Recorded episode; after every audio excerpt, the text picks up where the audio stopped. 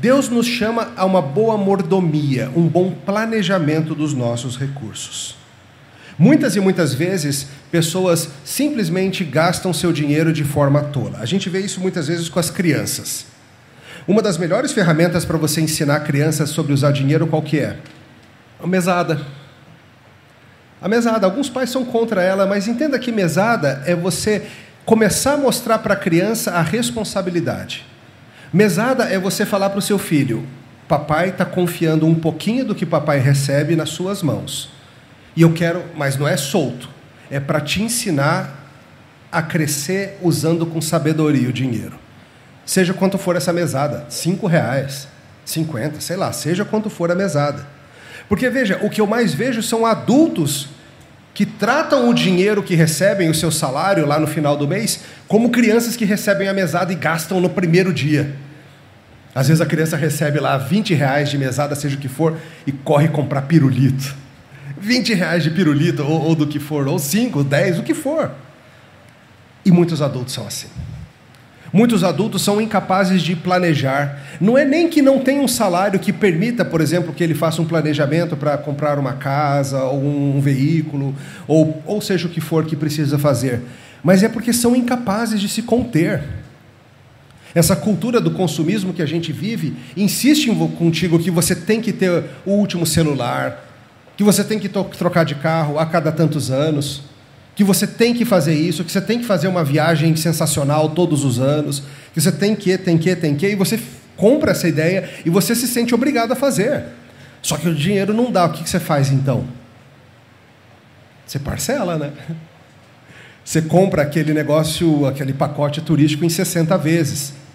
Você fala assim: ah, eu vou lá, ver o Flamengo ser campeão da Libertadores, eu vou pagar em 60 vezes, eu vou.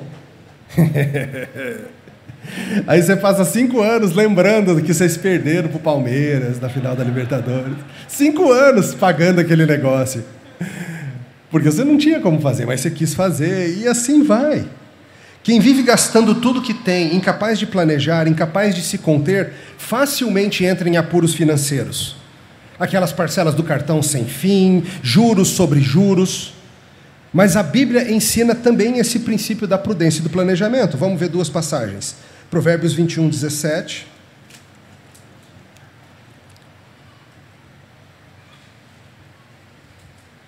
Quem ama os prazeres empobrecerá, quem ama o vinho e o azeite jamais enriquecerá. Ele está dizendo que você não pode nunca gastar um dinheiro numa coisa melhor, especial, uma ocasião especial. Não é isso. Mas ele está dizendo que a pessoa que vive nisso, que vive querendo satisfazer todos os impulsos do seu coração, essa pessoa logo não vai ter nada. Porque, meus irmãos, é sem fim. É muito engraçado esse negócio da gente se endividar, porque no fundo você está falando o seguinte: quando eu vou lá e eu falo, cara, eu queria muito comprar esse negócio, mas eu estou sem dinheiro agora. Ah, vou me endividar. O que, que eu estou fazendo? Eu estou falando assim, Emílio do futuro, é você que vai pagar essa, tá? É isso que eu estou fazendo. Eu estou falando assim, eu não tenho dinheiro para pagar, mas eu acho que o Emílio do futuro vai ter. Então eu deixo para ele. Esquecendo que sou eu mesmo, né? E um dia eu vou ser o Emílio do futuro e eu vou ter que pagar. Sabe, Lucas 14 nos ensina algo muito sábio. Vamos olhar. É uma parábola muito interessante. Lucas 14, 28. Pois qual de vós, pretendendo construir uma torre, não se assenta primeiro para calcular a despesa e verificar se tem os meios para concluir? Para não suceder que, tendo lançado os alicerces e não podendo acabar, Todos que a virem zombem dele, dizendo: Esse homem começou a construir e não pôde acabar. E aí ele dá o exemplo do rei em seguida, que é o mesmo princípio. Mas o princípio é muito simples. Você precisa fazer um gasto maior. Tá, ninguém tem um salário que dê para comprar um apartamento com o salário do mês. Tem que haver um planejamento, um financiamento, alguma coisa. Mas tem que haver esse planejamento.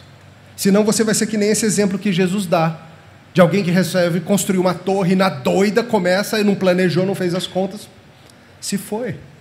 Então, o princípio de você planejar, ele é bíblico. Às vezes as pessoas confundem fé com falta de planejamento. As pessoas confundem fé com falta de planejamento. As pessoas falam: "Ah, sei lá de onde vai vir, mas vamos lá. É o famoso viver ao Deus dará. De algum jeito Deus dará. Mas Deus está te ensinando para planejar, não está?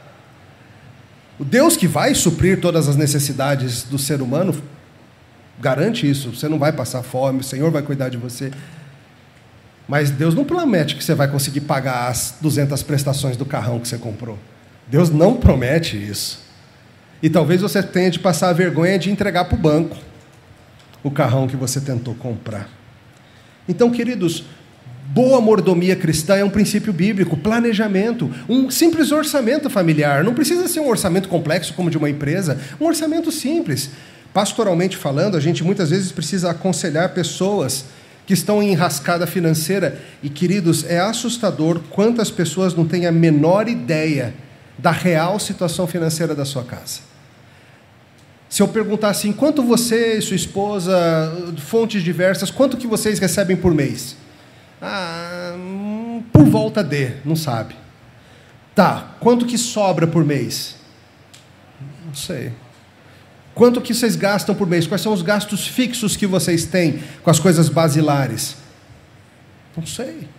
A gente vai vivendo. Se tem saldo na conta corrente, eu compro. Se não tem, eu não compro. Compro no crédito. Muita gente vive assim, isso não é bíblico, isso não é sábio. Deus nos chama a uma responsabilidade nisso. Nós somos muitas vezes o oposto de alguém que planeja se vai poder terminar o que começou. E a gente acaba se inferindo às outras pessoas também. Então, esse é outro princípio bíblico, o da mordomia no planejamento.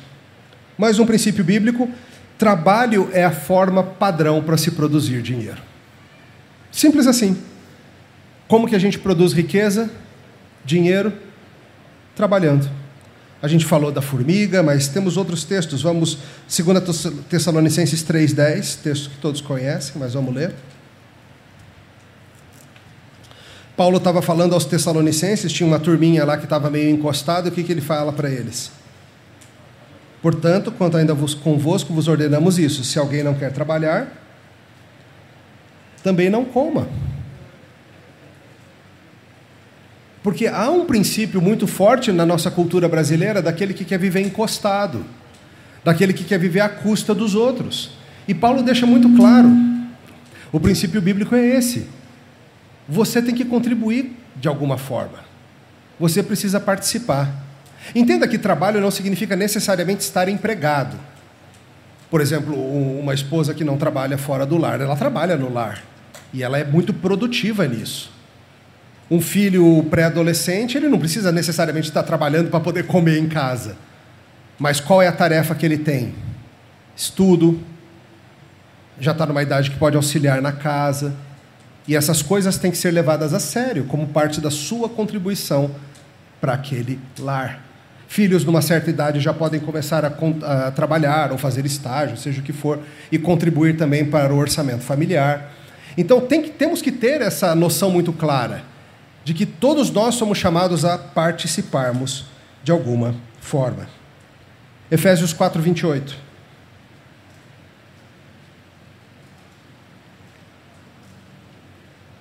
Efésios 4 é aquela porção maravilhosa em que o apóstolo Paulo está falando sobre a nova vida em Cristo e ele explica como que a gente muda.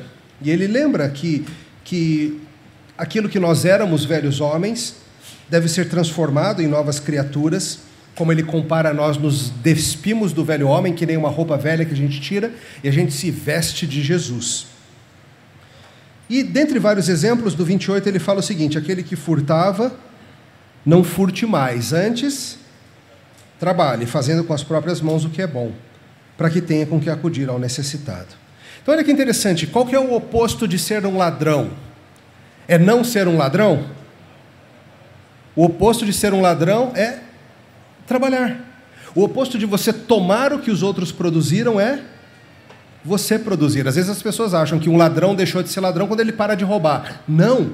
Um ladrão deixou de ser ladrão quando ele, ao invés de seguir o seu velho padrão de roubar, ele começa a produzir, ele começa a ajudar.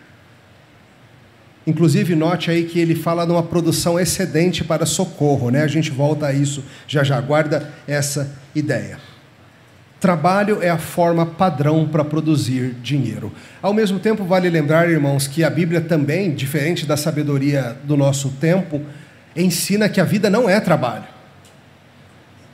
Às vezes a gente segue o lema do filósofo Murici Ramalho, né? Aqui é trabalho, como dizia aquele treinador de futebol. O cristão tem limites para o seu trabalho. Qual que é o limite?